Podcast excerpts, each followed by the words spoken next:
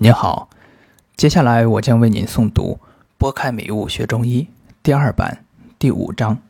同学提问：问，您处方或针灸，每每嘱咐病人不要用热水烫脚。现在热水烫脚很流行，师兄为何反对？答：现在有种错误的思维，即认为只要是绿色疗法就没有副作用，适合所有人。因此，刮痧、拔罐、按摩、艾灸、蒸桑拿、热水泡脚，成为很多人生活保健的常用方法。其实，在真正拥有中医思维的人眼中，任何的干预手段，都有其治对之后的正作用，也必然有治错之后的副作用。没有一种治疗手段适合所有人，只有适合自己的才是最好的。热水烫脚，水温较高，并使人体出汗，从中医看属于汗法；水温微热不让人出汗，则属于温法。大部分人烫脚认为水温越高越好，这都属于汗法。无论汗法还是温法，都会对人体的阴阳有影响，都会干扰药物的作用。首先，要肯定的是，对年轻的上班族，工作比较紧张。通过烫脚或是蒸桑拿，汗出后气血通畅，可缓解紧张，对人体有益。但是，对于体质虚弱的人及老年人，用此法保健一定要慎重。我在临床见过很多的老年人因烫脚而开始得病。老年人处于人生的冬三月阶段，不仅不能烫脚，也不能做特别剧烈的运动，也不能吃得过饱。因为冬三月主封藏，老年人运动也尽量不要出汗。冬三月要求无泄皮肤，很多老年人烫脚，当时气血运行加快，觉得很舒服，第二天会特别乏力，就是此理。很多人认为人到老年血管硬化，末梢循环不好，热水烫脚可以改善末梢循环，对身体有利。这真是只看局部不看整体。老年人整体气血已经衰少，人体不会让衰少的气血营养末梢，而是减少末梢循环，以保证心脑等器官的供血。这时候，如果将本已衰少的气血强行运行到四末，心脏根本承受不住。因此，有些人烫脚后会感觉心慌、头晕等。对待任何的保健方式，老百姓可以迷信。我们医生则必须保持清醒的头脑，不要被谋求暴利的商家利用，成为商家赚钱的工具。问：中医治病是否能治疗根本？比如腰椎间盘突出的病人，如果突出物不回纳，病是否真的会好？还有，如胃溃疡，如果不手术切除溃疡部位，而只是用些药物治疗？是否是掩盖症状？真的能治好吗？答：很多学中医的人头脑中根深蒂固的思维认为，西医头疼医头，只治标不治本。我想说的是，这种认识没有真正认清中西医的差异。我们说西医头疼医头，这真的是不了解西医。比如腿疼的病人，西医经常嘲讽中医按摩师在病人腿上按来按去。腿疼治腿，实际这个病人腿疼是腰椎间盘突出压迫所致，腿疼是标，腰椎间盘突出是本。慢慢的，中医按摩师也开始反省，开始对腰部按摩，腰椎整复。但是无论哪种方法，只要我们的思维认为这个病人腿疼是与腰椎有关，哪怕可能是与腰椎有关，那我可以确定的说，这个人不是中医。没有中医思维，治疗腰椎间盘突出病，中医远不及西医。但是治疗腰椎间盘突出的病人，中医一定不会输给西医。这是我经过大量临床所确定的。下面我谈谈中西医学的核心差异，以及究竟中医是怎么治本的。主流西医认为。人体所有的疾病均是由于人体的某一物质改变引起的，如腰痛、多数是因为腰椎间盘变形突出而引起；胃痛多数是由于胃部炎症或溃疡等引起；头晕多数是因为脑部血流变化引起。甚至一个人的情绪不好，西医亦归因于脑部的某个地方异常分泌或异常放电引起的。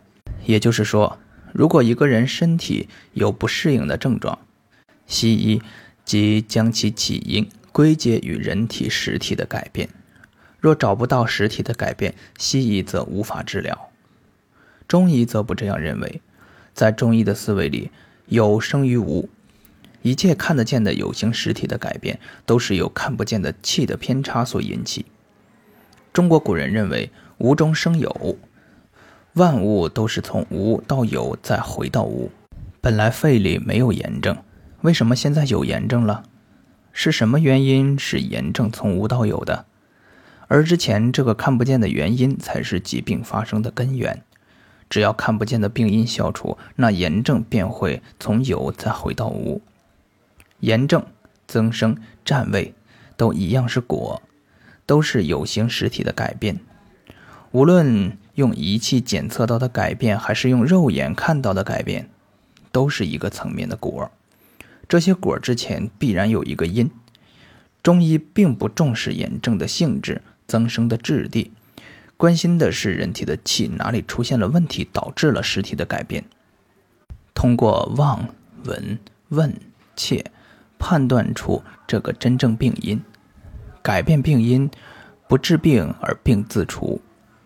中医并不重视解剖，也不重视生理病理，就是因为中医的思维高度是站在宇宙中看人，思维与天地齐，达到了道的高度。因此，真正的中医绝对不会见出血就止血，见有痰就化痰，见胃疼就抑制胃酸等等，治病。必须求本。李中子曰：“见痰修治痰，见血修治血，见汗不发汗，有热莫攻热，喘气勿好气，惊疑勿色泄。明德各中去，方是医中结。”问：现在人的体质与古人不同。很多医家认为，现在人阳虚多而阴虚，百不见一。古代朱丹溪注重的滋阴学说不适应于当代人，师兄怎么看待这个问题？答：首先要对朱丹溪做一下说明。现在一提朱丹溪，就将他定义为只会用滋阴类药物的一派。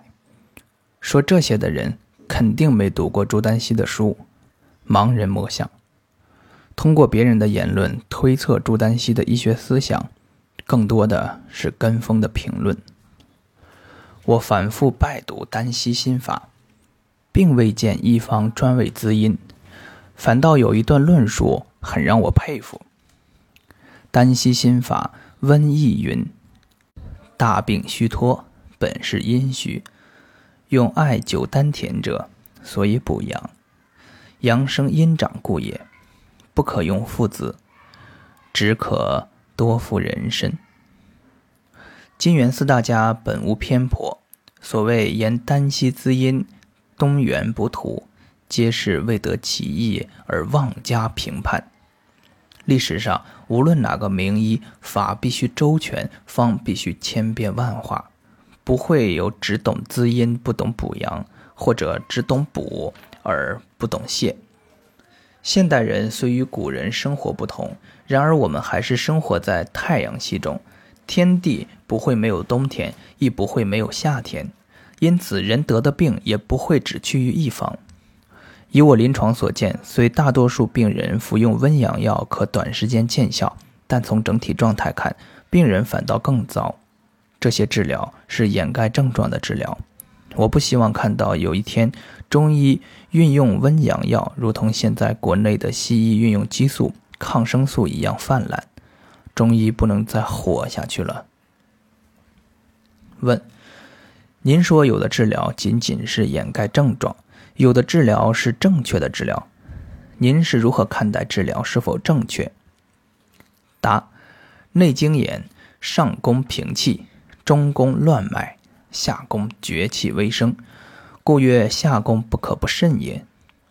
正确的治疗可以使病人乱的气平下来，而错误的治疗是厥气微生。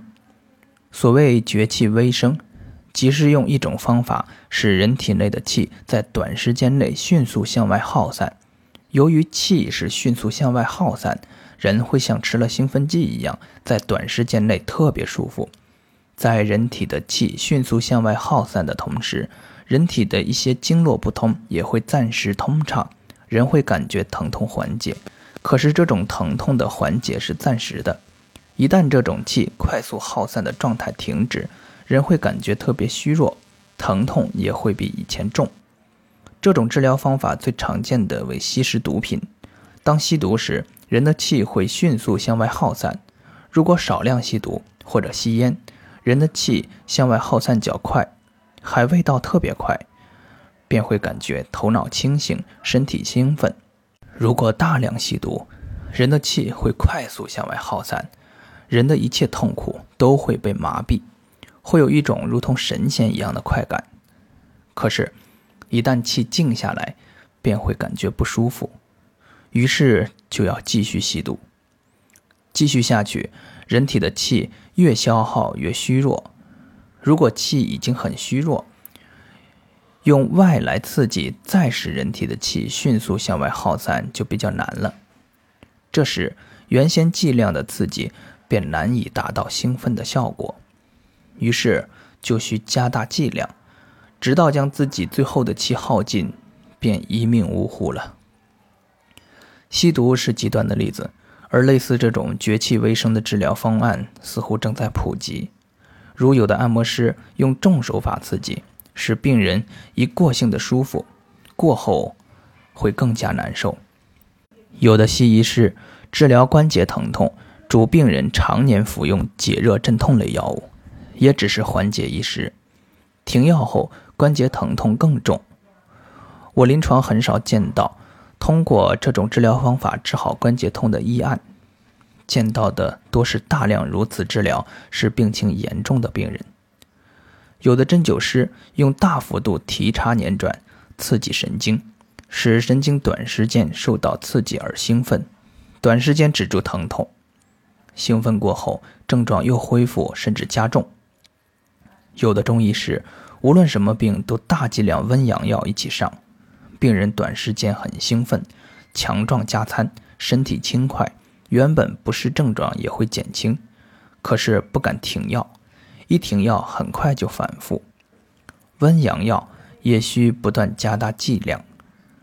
病人久治不愈，医生便向病人灌输寒气较重的思想，使病人安心长久服药。最后，病人越吃越消瘦，越吃脸色越暗，越吃。寒气越多，其实世间还真的有一种药，治疗大部分病都有效，而且很多病人服用后会忘记自己得病，其及时效果远超于附子。这种药就是鸦片，这也是为什么清末大量的人吸食鸦片的原因，但它却毒害了太多的中国人。而给病人超剂量久服附子，与让其吸食鸦片又有何异？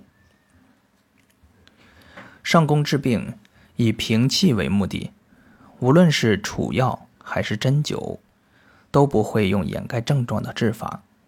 病人的气不能被平复，其病情就不会缓解。治不好就治不好。绝对不会为了所谓的有效率而掩盖症状。如此治疗治好之后很少反复，为真正的治好，为正确的治疗。中宫治病不知平气，亦不知绝气，治疗当补反泻，当温反寒，只是乱脉，不会对人体有太大影响。下宫治病则不同。下等医生的气是浮躁的，不会精心治病，只会图一时之快，用各种方法短时间抑制病人的表现，最后病人症状表现减轻，实际病情在恶化。待有一天将病人的气耗绝到虚无，脉诊病人没有胃气，则此人为医所杀也。下功不可不慎。